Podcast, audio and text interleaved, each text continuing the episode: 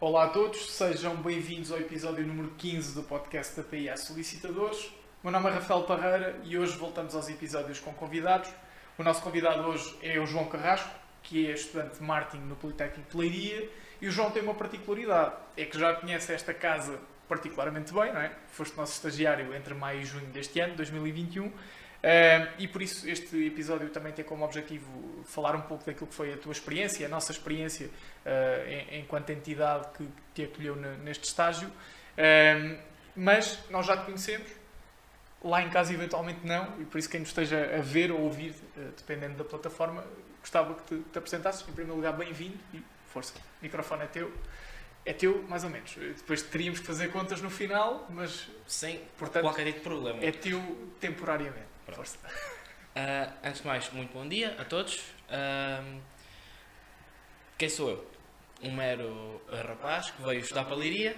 Tu não és daqui, uh, não é? Eu não sou daqui, eu sou de Campo Maior. Quem está lá em casa pode conhecer muito ou como Terra das Flores ou a Terra do Café, devido à Delta. eu vim para cá há cerca de 5 anos. Não, curiosamente, não para marketing vim para, o, para outro curso uh, uh, aqui no Politécnico, que é Jogos Digitais. Estive lá um ano. Mas foi, não foi, foi, a tua primeira opção? Foi sempre aquilo que eu pensei, eu quero isto. Mas depois cheguei cá, tive um ano e pensei, se calhar não é bem isto que eu quero. Mas encaraste isso com, com normalidade, com super, tranquilidade? Com super normalidade, porque eu pensei, não vou estar aqui a fazer esta licenciatura quando depois não há como vejo fazer o resto da minha vida. E como é que foram as tuas opções, quando entraste? A, a lista das opções? A lista das minhas opções, sinceramente só foram duas. Foi, foi as duas para jogos, tanto foi para Leiria e foi para Braga. Okay. E eu já tinha certeza que viria para, que viria para Leiria. E este campo maior para Braga? Sim. Infelizmente seriam muitas horas de autocarro. Muitas, muitas horas mesmo. Para Leiria já são bastantes, para Braga seria o dobro. Sim, sim, sim. Quase compensava mais comprar um jato, não é? Sim, sim. uh, ok, e depois como é que se dá a transição para marketing? Depois, terminado aquele primeiro ano de licenciatura de jogos, eu pensei, eu vou mudar, isto não é para mim. Estive ali indeciso, marketing, gestão, mas depois pensei, não, vou para marketing. Porquê? Apesar de marketing também ser um curso bastante abrangente, acredito que gestão ainda é mais abrangente. Hum. E, na minha opinião, para gestão, ninguém me vai, ninguém me vai colocar a gerir uma empresa que não é minha. Correto. Então sim, sim. decidi vir para a área de marketing, também pela parte de muito de, não publicidade, mas mais de estratégia, para a empresa entrar em certo mercado, uh, também para fazerem parte de publicidade a, a certo serviço, produto. Dá-se essa, a, a essa mudança Faço o primeiro ano. Mas sempre com o olho na parte estratégica e a parte de gestão, ou seja, sempre muito mais do que a parte sim. de comunicação, portanto a ideia era mais... Sempre com o olho, parte de estratégia. Certo. Pronto, faço o primeiro ano, segundo, chego ao terceiro ano, dou por mim a precisar de estágio.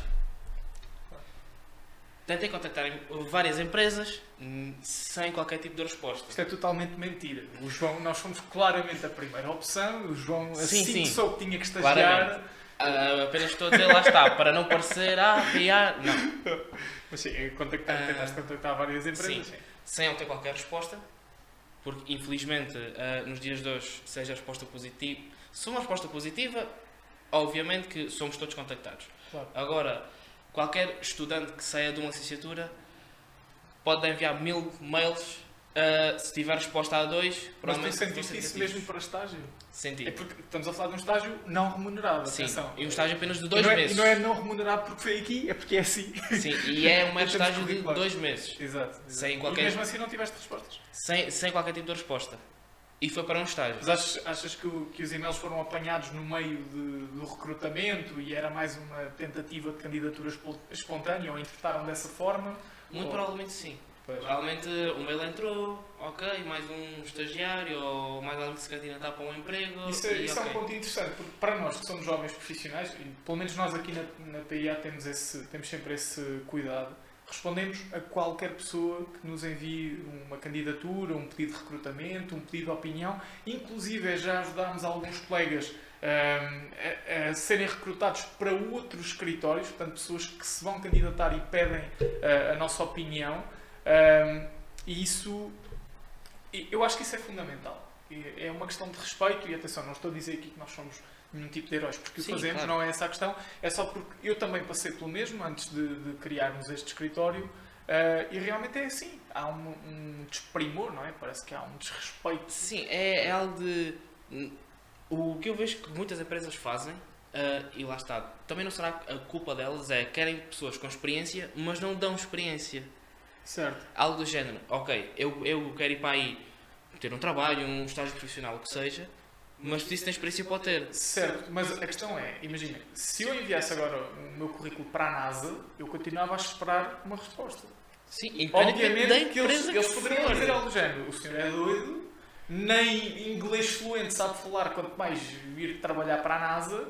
Portanto, não, mas esperava pelo menos uma resposta. A questão Sim. aqui é, tens razão, de facto o paradigma agora é, é pretender experiência, eh, mas não demasiada idade e não demasiada expectativa em termos de remuneração, só que não há uma resposta. E, é aquilo que nós sempre falámos aqui, e que chegámos a falar várias vezes sobre isso ao longo do estágio, é que temos que encarar quem procura recrutamento como um cliente. Se nós não ignoramos os e-mails de um potencial cliente, alguém interessado em saber um orçamento para um serviço ou quer que seja, também não podemos ignorar um e-mail do pedido de recrutamento. E é interessante teres falado sobre isso porque de facto acontece, acontece muito. Sim, e é o que acontece bastante. Mas pronto, passando à frente, não é, não é esse o tema principal deste Claro, podcast. claro. Ah, pronto, vejo- vejo-me à procura de estágio. Tentei, tentei, tentei. Não tive qualquer tipo de resposta. Comecei a falar com malta do curso, malta que já tinha, que, que já tinha terminado.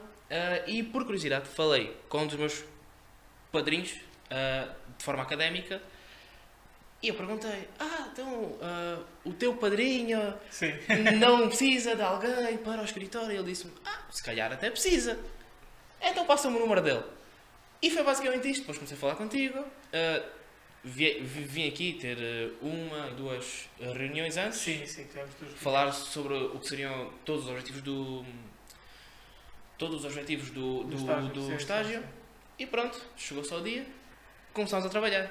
Sim, e, e a verdade é, o, o porquê dessas duas reuniões eh, nem foi para avaliar o teu currículo ou o que quer que fosse, é porque, lá está, nós somos um escritório de solicitadoria e tu era, eras um estudante de marketing, portanto, a, a única... Ao, aos olhos da sociedade de hoje, era algo que não. Aparentemente não havia uma grande conexão. De facto, aqui no escritório havia, e tu chegaste a dizer que a- ainda antes de pedires o, de pedires o estágio eh, já, já tinhas notado na nossa forma de comunicação e realmente nós já tínhamos falado aqui no escritório que o marketing era algo para nós fundamental e nós já, já vamos falar sobre isso, mas é- era interessante porque de facto não era algo óbvio, não é? Era muito mais fácil tu ires para um departamento de comunicação, um departamento de marketing, acompanhar uma implementação de uma estratégia de comunicação qualquer num- numa empresa e realmente não, não havia aqui uma conexão muito óbvia. Isso foi, foi muito Sim, interessante. claro. E, e inclusive depois de, de fazer o estágio, falei com algumas pessoas e eles disseram-me: "Epá, o que é que tu foste lá fazer? Claro, E eu fiquei: então, fui fazer marketing. Claro. Não, não fui para lá fazer. eh, Agora vou, dar, agora vou dizer que há alguns nomes que para mim não são nada familiares. eh, Claro. minutas, fazer eh, contratos, fazer. seja Certo. o que for. Não foste um administrativo, não é? Sim, lá está. Não vim para aqui foi. Ok, sou mais, sou mais um secretário. Claro, Não, claro. Vim para aqui mesmo fazer marketing. E agora a questão é, porquê PIA? Não só porque já te conhecia antes, mas também vi algo bastante interessante, que foi o TikTok. Sim. Eu, eu dou por mim, abro o TikTok, pesquiso PIA e vejo quase 20 mil seguidores. E eu penso, um escritório solicitadores a ter 20 mil seguidores não é normal. Não, é- não é nada normal. Sim, realmente não é. Até para nós era uma surpresa e continua a ser uma surpresa. Não é nada normal. Esperemos que futuramente isto venha a ser mais normal. Claro. tanto para a vossa área. Ah, eu pensei, não, eu vou fazer estágio para ali. eu quero aprender, apesar de vocês não serem da área de marketing, ensinaram bastantes coisas. Eu vou para ali, quero aprender. E foram dois meses incríveis. Então passamos agora a essa Para a parte. parte de estágio. Sim, sim. Passamos agora a essa parte da experiência. Como é que foi a tua experiência? Ah, não digas que passaste fome, trataste mal, essa parte sendo verdade ou não, Ok. É, é, é melhor deixar de fora deste sim, podcast. Ok, sim, ok, sim. Faz de conta que, que ninguém está a ouvir. ok. Eh, mas como é que foi a tua experiência? O que é que sentiste? O que é que esperavas? Nós já acho que na verdade nunca chegámos a ter essa conversa, né? Fizemos um balanço final sobre o estágio, mas como fomos mantendo sempre o contacto de forma quase diária, acho que nunca nos sentámos para fazer um balanço, fazemos-lo agora. Como é que foram esses dois meses? O que é que sentiste? O que é que esperaste? Eh, que conclusões é que tiraste? Então, eu quando cá cheguei, pensei, ok, eu vou aplicar aquilo que aprendi no curso aqui. Mas não foi bem assim, não foi tudo de forma direta. Ah, ok, isto aplica-se aqui, aqui, aqui. Não. Ahm, Claro. por exemplo, quando eu cá chego e vocês me dizem tens que aprender a fazer isto no site, eu fiquei. Como é que eu vou aprender isto? Ahm, mas depois, inclusive, vocês ensinaram bastante, seja agora aqui falando em termos de marketing em WordPress, aprendi bastante WordPress e é algo que me veio acrescentar bastante. Ah, agora, já, já me perdi um pouco, é que foi tanta coisa neste estágio, é que Sim, sim. fo- foram dois meses todos os dias. Todos os dias com coisas diferentes, não é? Isso é- isso é seja que- fazer um, post, sim. seja fazer uma, seja chegar aqui às 9 da manhã e estar duas horas para fazer uma história, Sim, montar um cenário para um podcast, por exemplo. montar o cenário, fazer toda a parte técnica por trás. É verdade. Hum, mas a parte mais interessante do estágio não foi vir para aqui fazer o marketing em si, foi aprender como fazer o marketing para a vossa área. Exato. Porque eu lembro quando cá cheguei eu tinha milhões de ideias. Ah, vamos fazer publicidade nisto, vamos dar É descontos, vamos fazer tal, Sim, sei lá, sim. um giveaway. Eu tinha milhões de ideias dessas. Tu vinhas com o chip do marketeer a 100%. Vender. Sim. Que- v- vamos vender. A gente Exato. faz publicidade, a gente vende. Exato. Exato. Quando eu cá chego, primeiro dia, não posso fazer nada disso.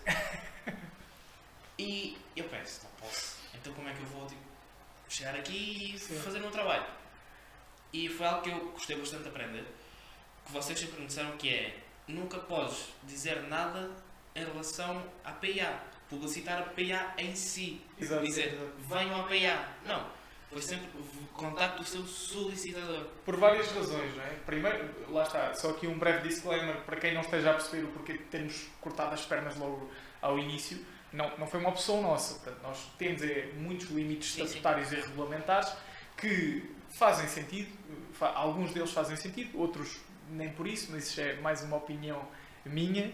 Eh, e, e a questão é, e já, já vamos a esse ponto, de facto, há muito, a grande maioria das estratégias de marketing e das estratégias de comunicação nós não as podíamos implementar. E a verdade é que também não faziam sentido. E é, é- isso que tu disseste, de facto, é verdade. Uh, primeiro, nós aqui nunca tivemos essa ideia do contacto API a solicitadores. Não, não, não soa bem. De facto, não tem um, um bom impacto. E depois, a função do marketing que nós sempre fomos fazendo aqui, e também partilhámos isso contigo, era de facto contribuir para a imagem da profissão. Contribuir Sim, sim. para a imagem da solicitadoria eh, em Portugal. Eh, E, e por isso, principalmente por limitações estatutárias e regulamentares e também num espírito de crescimento geral Como e não um todo. como um todo, exatamente, um crescimento global, eh, porque acho que é uma linguagem muito mais fortalecida. Não, não estou aqui a tentar falar de forma corporativista ou a tentar eh, trazer para, para este escritório a responsabilidade de fazer crescer todos os escritórios. É quase uma, uma questão abstrata. Acho que todos os escritórios sentem inevitavelmente este peso da responsabilidade das suas profissões. Eh, acho que isto acontece com todas as profissões, umas mais do que outras. A nossa, historicamente, tem esta sensação mais comum, esta partilha comum. A sensação que dá é que cada um é responsável pelo seu escritório, sendo todos responsáveis pela profissão. E foi por isso que nós colocámos esses limites todos. Eh, mas como é que tu, tu perdeste muito tempo a pensar sobre isso? Eh, foi algo que começaste a sentir. eh, Ali na primeira semana tentei ver, ok, co- como é que vou fazer isto, aquilo ou outro. Mas depois pensei, isto chega a um ponto que sai de forma completamente natural. Basta não. Lá está, não querendo puxar para a PIA, mas basta não dizer o nome PIA em si. Tipo, Exato. venha à PIA. Não. Contacte o seu solicitador e também a forma de escrever. Exato, exato. a forma de escrever eh, também foi bastante importante, especialmente no que, no que difere às, eh, às redes Às sociais. várias. Sim, sim, Por sim. exemplo, sim. no Instagram havia a parte do Certo, mais pessoal, exato. Facebook mais o você e depois temos o TikTok. Sim, isso é muito interessante. Aí- sim. As várias linguagens das várias redes sociais. Sim. Isso aí, mas pronto, o que mais me fascinou foi mesmo o TikTok. Sim, é, sim, sim. é algo que eu. O TikTok ainda bastante. hoje é uma, é, é uma rede que nós estamos sempre a adaptar e a aprender. É, é verdade. Sim, e agora aqui mais uma opinião pessoal. Um negócio, seja, qual, seja ele qual for, lá está, se até um escritório de solicitadores consegue estar no TikTok e ter mais de 20 mil seguidores, se não me engano, Sim. estão quase em. Não, nós já, 30 mil? já, já passámos dos 30. Já não sei em quantos estamos atualmente, mas devemos estar muito perto dos 31. Sim, 31 Por aí? mil, coisa assim. Se até um escritório de solicitadores, algo que nunca ninguém pensaria, ter um TikTok com mais de 30 mil pessoas, Sim, sim. qualquer negócio tem que estar no TikTok. E tu tens bons exemplos. Atenção, tens o Pedro Hipólito, que é um super gigante em termos empresariais e, e que tem- faz todo está o sentido TikTok. estar no TikTok. Tiveste o João Zoio, que é um rapaz, um jovem de 20 anos, parece, em termos de experiência, é, é uma máquina, não há outra forma de o dizer, eh, mas que teve uma presença muito forte no TikTok, fez agora a transição para, o- para o YouTube, também muito forte. Ahm, tens, te- tens muitos outros nomes, quer dizer, não, não consegui agora fazer aqui uma lista.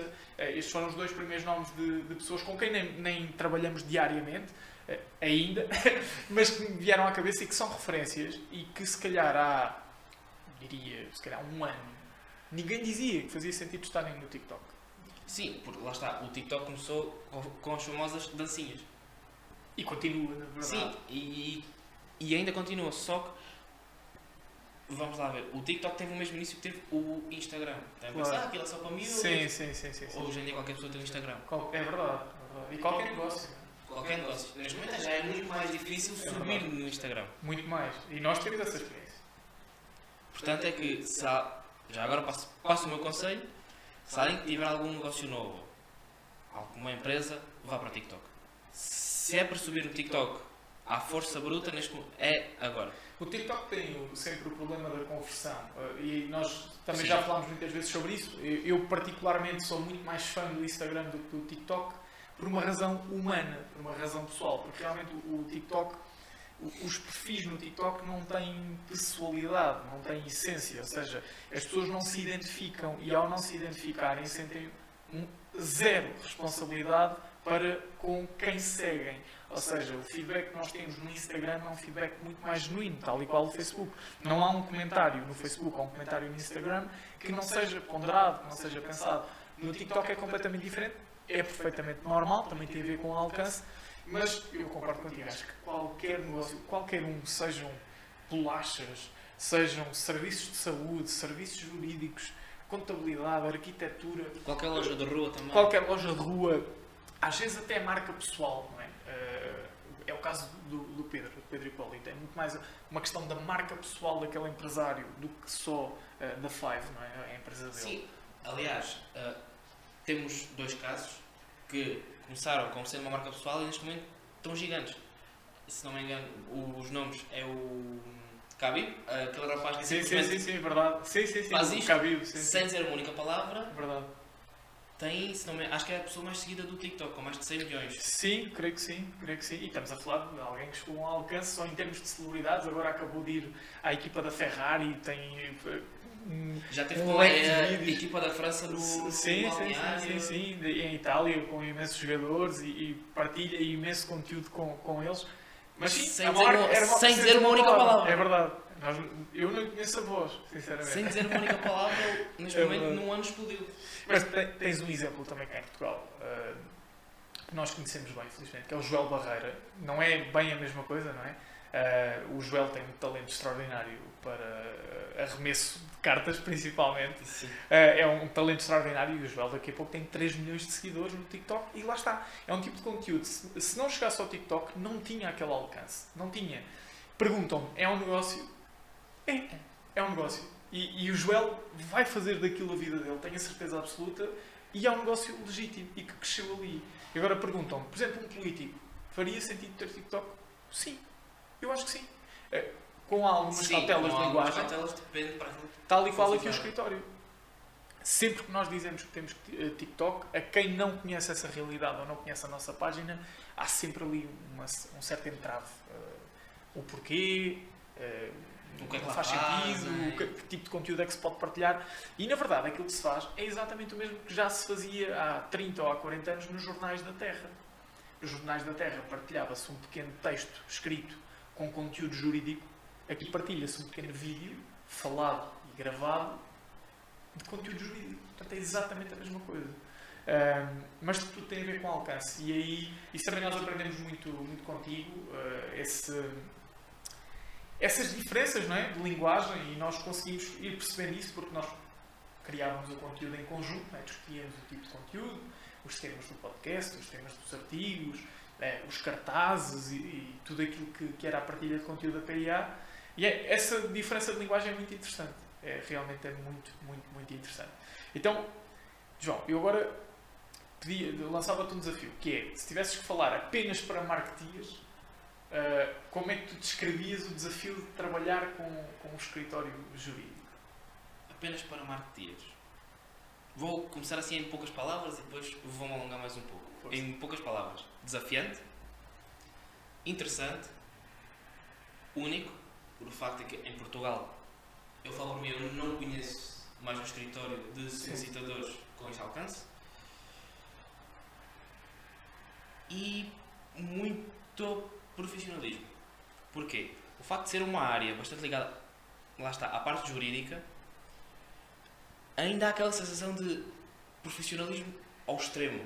Não há que seja mau, conservador, sim, será bastante, sim, bastante conservador, okay. muito profissional em termos de horários. Temos que fazer isto, é isto que vamos fazer. Agora, mais um pouco mais alongado para os marketeers. Uh, se tiver a oportunidade, venham. Quem tiver a oportunidade, venham. Mas que tentem escritórios pequenos. Certo. Tenham margem de progressão. Sim. Por, por exemplo, se for para um escritório que já está bastante cimentado, certo. nesta altura, se for para um escritório que já está bastante cimentado, é sinal que já existe há bastantes anos. Eu aí discordo de ti. Eu acho que ainda assim há. Eu percebo o que estás a dizer, ok? Percebo perfeitamente que é a questão de cresceres com o escritório, não é? Percebo. Mas é interessante que mesmo os grandes escritórios eh, parecem ter algum pudor e alguma dificuldade, e eu percebo perfeitamente. Eh, mas temos um bom exemplo nos podcasts. Nós, quando criámos o podcast, chegámos a falar sobre isso. Haviam três podcasts uh, jurídicos em Portugal. Três, acho que até eram só dois. Posso estar enganado, mas na altura, na pesquisa que fiz e que chegámos a falar sobre isso, foi, foi os que concluí, que era a PLMJ, que é uma das maiores sociedades de advogados do país, que fatura milhões de euros, e o Dantas da Cunha, que era o Hybrid Lawyers. também é mais uma sociedade de super sucesso nacional, aliás, uma sociedade de advogados ibérica, que fatura também milhões de euros. Entretanto, surgiu a da.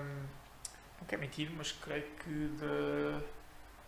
Moraes Leitão, creio eu. Mais uma sociedade de sucesso, eu creio, creio que é isso, uh, que é o Indúbio, acho que é da Moraes Leitão. Uh, mas de resto não havia mais.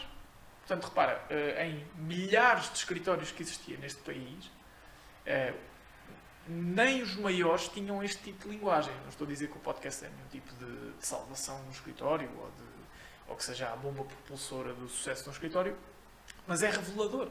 É uma forma de comunicação super normal. Basta ver, por exemplo, o Observador tem dezenas de podcasts. Tudo o que é programa do Observador tem, tem um podcast. É muito, muito bons, atenção. É, e é, é interessante porque eu percebo esse conservadorismo em relação aos escritórios maiores.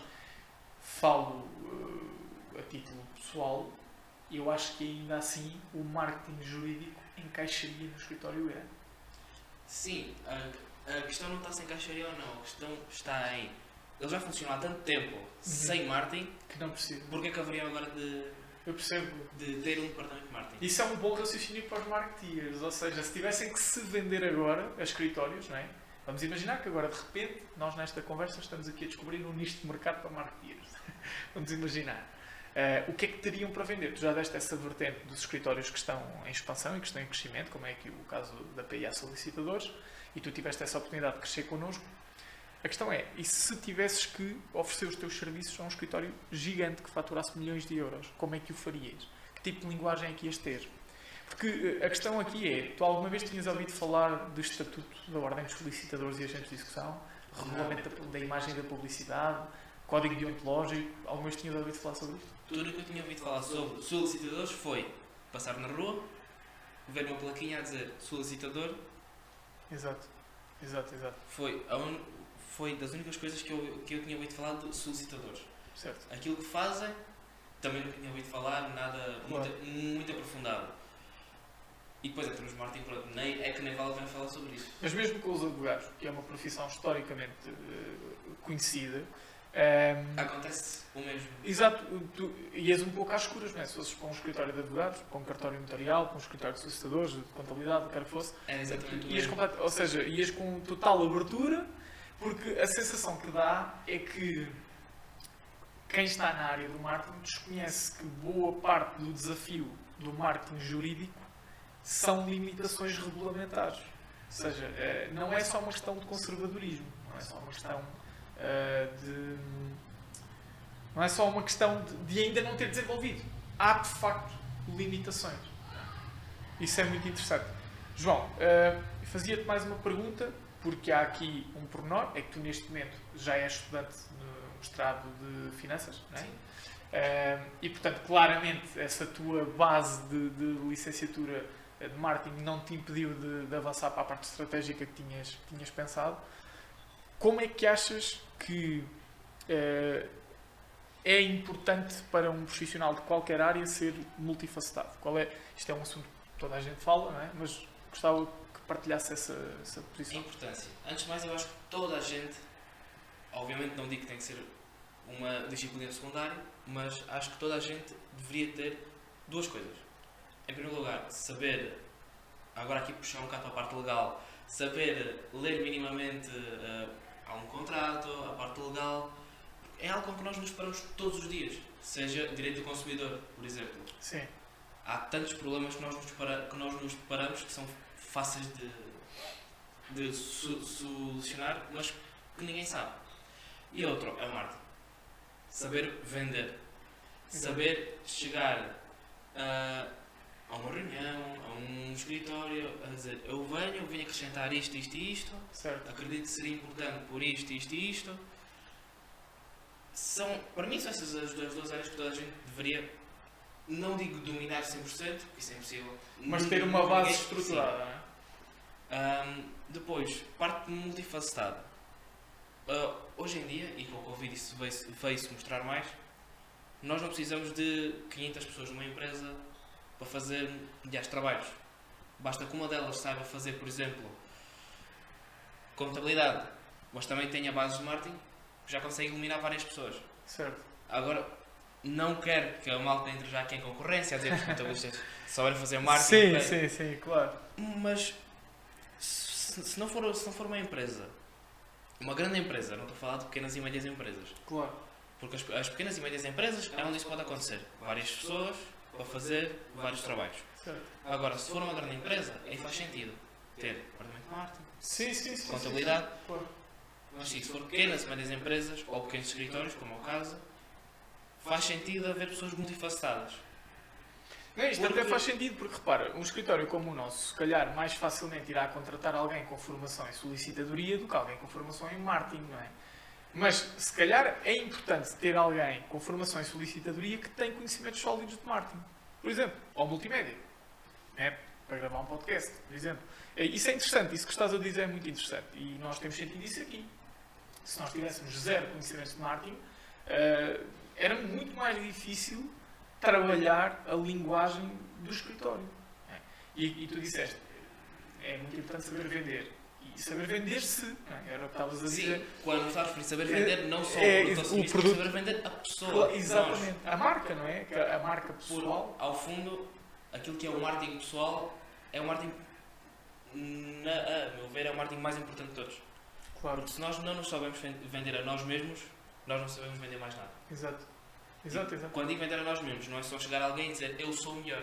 E em princípio é o produto com que estás melhor relacionado, és tu mesmo, não é? Produto, atenção aqui. Palavra não, não, não, nesse sentido. Vender-nos a nós mesmos não é chegar a alguém e dizer eu sou o melhor, eu quero aproximando. Claro, Não, é dizer não só a boa apresentação, saber falar. Claro. E não é só dizer eu sou o melhor no papel. Certo, Tem que haver demonstração. certo. E é muito à volta disso.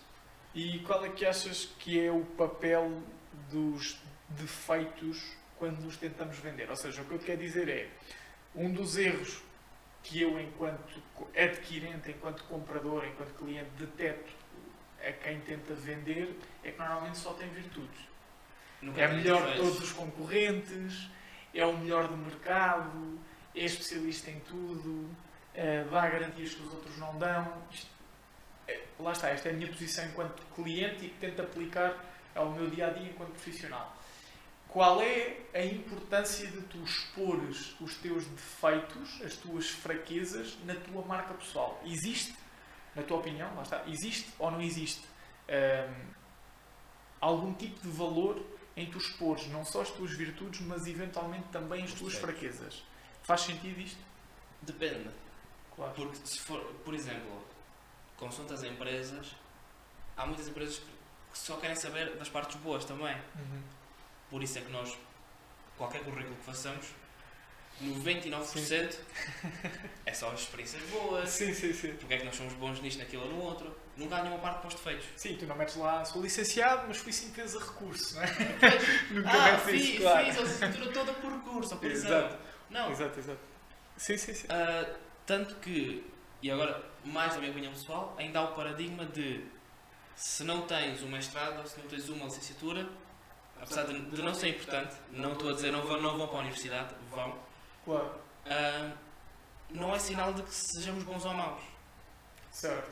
Mas pronto, já está. Mas isso já, já vamos entrar Já, aí é- já, caminhos já seria muitas discussões que já podemos passar Até parece mal, não é? Aqui dois, dois homens académicos, né? Até parecia mal estarmos, Estamos a falar estarmos nisso. a, falar nisso. Mas, mas sim, eu percebo o que disse. É, ou seja, as competências vão muito além daquilo que é a vertente académica, seja. Apesar de que a vertente É académica fundamental.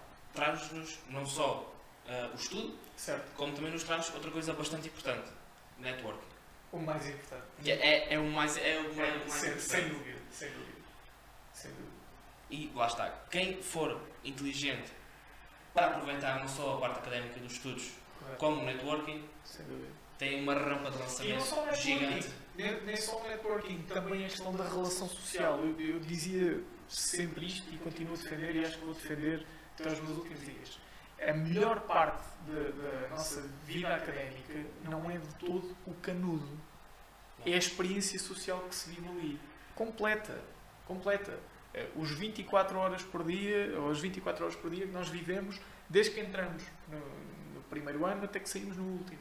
Tudo isso é uma experiência social muito completa, com eh, momentos mais felizes, momentos mais tristes, frustrações, depressões, angústias, eh, euforias, vitórias, derrotas, que são ali compactados em poucos anos, quase um, um reflexo ou uma antecipação daquilo que vai ser a nossa vida profissional em vários anos. Claro, as responsabilidades mudam, não é? as responsabilidades pessoais, familiares, te- tendem a aumentar após a nossa, o nosso espaço académico, mas há muitas pessoas que se focam tanto na parte do canudo que eu dizia, se o horário era das 8 às 4, havia muita gente que entrava na aula às 8 da manhã, saía na última aula às 4 da tarde, não havia um bom dia, não havia um boa tarde, não havia um café no bar da escola, não havia nada. Carro, casa, estudar, estudar, estudar, estudar, terminava com uma ótima média, ou não, aqui o que está em causa não é média, mas terminava a licenciatura com mérito, eh, com qualidade, mas depois, lá está, o networking, a relação social, tudo isso falhava e, e tudo é importante. Portanto, na parte académica, tudo, tudo, tudo é importante, a parte técnica e a parte emocional, social, relacional, tudo isso, tudo isso é importante. Ok, João, agora faço-te outra pergunta. Já percebemos o que é que te trouxe até aqui, já percebemos as motivações para aquilo que foste estudar. Quais são os teus objetivos a curto, médio prazo e diria 5, 10 anos? Vá, sensivelmente. 5 a 10 anos. Então, antes de mais, não quero ass- assustar ninguém com os meus objetivos. Alguns, para muita gente, vão ser impossíveis. Certo, Ah, vamos, vou começar por um ano. certo. No ano. Ah, ainda não vou revelar qual- neste momento qual é o meu pro- projeto pessoal, Mas Eu sei, mas também não quis desvendar. uh, estou num projeto pessoal que, tem, que está relacionado com investimentos, mas lá está, uh, eu e o meu sócio uh, ainda não falamos sobre isso, porque ainda estamos a adquirir as certificações necessárias. Claro, claro. Estão a construir o projeto ainda, não é? Est- Estamos ainda nessa base. Daqui a um ano, o que é que nós esperamos? Da parte profissional, espero ter escritório, tal como a daqui a 5 anos, espero já ter uma, uma boa base de empregados. Aqui, quando falo em empregados, não é só, ah, ok, vou-te contratar, vais estar a fazer isso que eu não quero. Não. Empregados, uma segunda família. Certo. Ah, Tens uma equipa, não é? sim. Tens uma equipa. ter, ter uma equipa Certo. Ahm, daqui a 10 anos.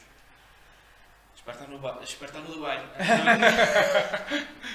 Estou a brincar. Ah, não, daqui a 10 anos, principalmente após todo este meu projeto de investimentos, quero começar a fazer algo para mudar a vida das pessoas. Certo. Este projeto já, já, já, o, já o quero fazer, mas principalmente, e agora aqui faço um apelo aos, aos multimilionários, ahm, que é, ok, temos tanta fortuna, o que é que vamos fazer com ela? Exato. E um dos meus objetivos é ajudar pessoas. Ajudar a mudar a vida das pessoas. Certo. Com aquele raciocínio de não é mudar o mundo, é pelo menos começares por mudar a tua Com- rua e depois sim. mudar o quarteirão e depois. Certo. Sim. Ahm, Faz mais sentido. o que é que eu vejo muita gente é quer mudar o mundo sem se mudar ela mesma primeiro. Certo. Parece um clichê, mas é verdade. É realidade. E 99% das pessoas é assim. E Quer, nós- mudar o mundo sem sem, dúvida. mudar. E se nós analisarmos o nosso dia a dia, somos iguais. Há tanta coisa que nós não devia ser assim, não devia ser assado. Eh, e que podemos mudar, não é? Eu acho que é, é nobre, é nobre da tua parte e acho que devia ser normal, na verdade. Ah, agora aqui, pronto, espero não ser um pouco criticado para esta parte, mas ah, o que é que eu vejo muita gente em termos de objetivos? Estão sempre a falar dos multimilionários, por exemplo, como houve agora o caso do, Facebook, com aqueles apagões, que supostamente seria só para aumentar os lucros. Sim. Ah, o que é certo é que muita gente fala desses multimilionários, mas esquece a parte que está por trás. Quantas pessoas estão empregadas, Agora, se estão, nas, Se é? estão nas melhores condições ou não, isso só, só da empresa é que, é que compete.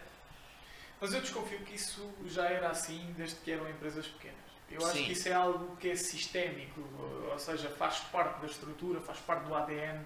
Eh, Não digo que não hajam empresas que ao longo do seu crescimento o ADN vai ficando deturpado, mas eu acho que quando tu cresces com um ADN, como tu disseste bem, queres criar uma equipa, não queres ter Eu não Empregados. empregados. né? serão tecnicamente empregados, serão funcionários, mas queres criar uma equipa.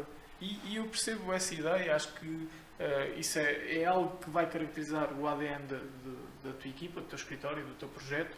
É algo que nós também tentamos fazer aqui e começa se calhar por aquilo que falámos ainda há bocado, que é teres o respeito, pelo menos, de quem procura trabalhar contigo. Dar Porque apesar de tudo, quem procura trabalhar contigo está, de certa forma, a engrandecer o teu nome e a engrandecer a tua imagem.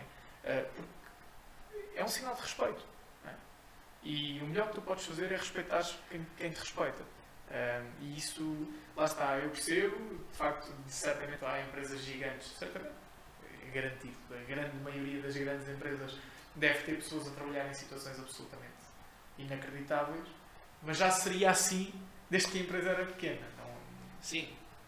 acho que é só uma questão de escala. Mais nada. Mais nada. Ok, João, tenho uma última pergunta. Se pudesses, neste momento, escolher o que é que preferias? Seres o melhor marketeer do mundo apenas na área jurídica e não podias trabalhar em absolutamente mais nada, só podias trabalhar na área jurídica, ou melhor, vou reformular. Seres o melhor marketeer do mundo e só poderes trabalhar na área jurídica em Portugal, ou seres um marketeer absolutamente comum, absolutamente normal e poderes trabalhar em qualquer área menos a jurídica. Não é de fácil a resposta. Mas eu vou dar uma resposta assim rápida e depois vou tentar explicar. Preferi ser um marketeer comum. Porquê? Aliás, eu pedi para as duas respostas. A parte do meu marketeer comum iria me permitir ganhar experiência. Certo? ganhar experiência em todas as outras áreas. Agora, o ser o melhor marketeer na parte jurídica também é aliciante. Porquê? Todos os escritórios me iriam procurar. Certo. Agora, não, não é fácil a escolha. Não é fácil a escolha. Obviamente que existiam muitos parâmetros aí pelo meio. Mas sim, eu iria para a parte em que seria um marketeer. Vou, vou, vou ser honesto, eu quero ser o melhor. Claro. Então iria para a parte. Pode ser o melhor e parte jurídica sou em Portugal. Eu fiz esta pergunta, não foi inocentemente. Eh, Eu, eu sabia que ias escolher essa, essa opção. Eh, o que eu acho é que tu ias ser um piloto de Fórmula 1 no meio, num meio que tem várias pistas de Fórmula 1 e vários carros de Fórmula 1, mas que opta por andar na pista de carrinhos de choque. Portanto, o que eu acho é que ainda não há preparação para isso. Não, não há ainda capacitação nem dos profissionais nem da sociedade para aquilo que é o marketing jurídico. E por isso é que eu te fiz essa pergunta, ficavas realmente limitado a uma área que está subdesenvolvida. né? Completamente subdesenvolvida. Ok, parece-me um bom desafio. João, obrigado. Depois não te esqueças de passar na recepção para levantar o cheque por teres ido tão bem da PIA. Ok, Agradeço, agradeço imenso. Para nós é sempre ótimo ter-te aqui, ainda mais neste registro, e obrigado por, por teres aceitado o nosso convite. É, é sempre muito bom ter quem nós conhecemos, quem nós apreciamos e, e aquilo que, que partilhámos aqui ao longo de dois meses foi de facto uma partilha de experiências entre, entre profissões diferentes, entre áreas diferentes e que acima de tudo conseguimos encontrar pontos comuns e acho que este podcast é o exemplo disso. Por isso, João, não sei se queres deixar palavras finais a quem nos ouve. Deixar assim uma, uma pequena frase de. Sim, o cheque não vai aumentar, portanto, então, então se calhar não, então se calhar não. Não, simplesmente eh, aquilo que eu. que- a mensagem principal que eu gostaria de deixar é. Eu não, não vou dizer que vim do nada, né? mas Claro. vim de uma terra completamente do interior, encostada à Espanha.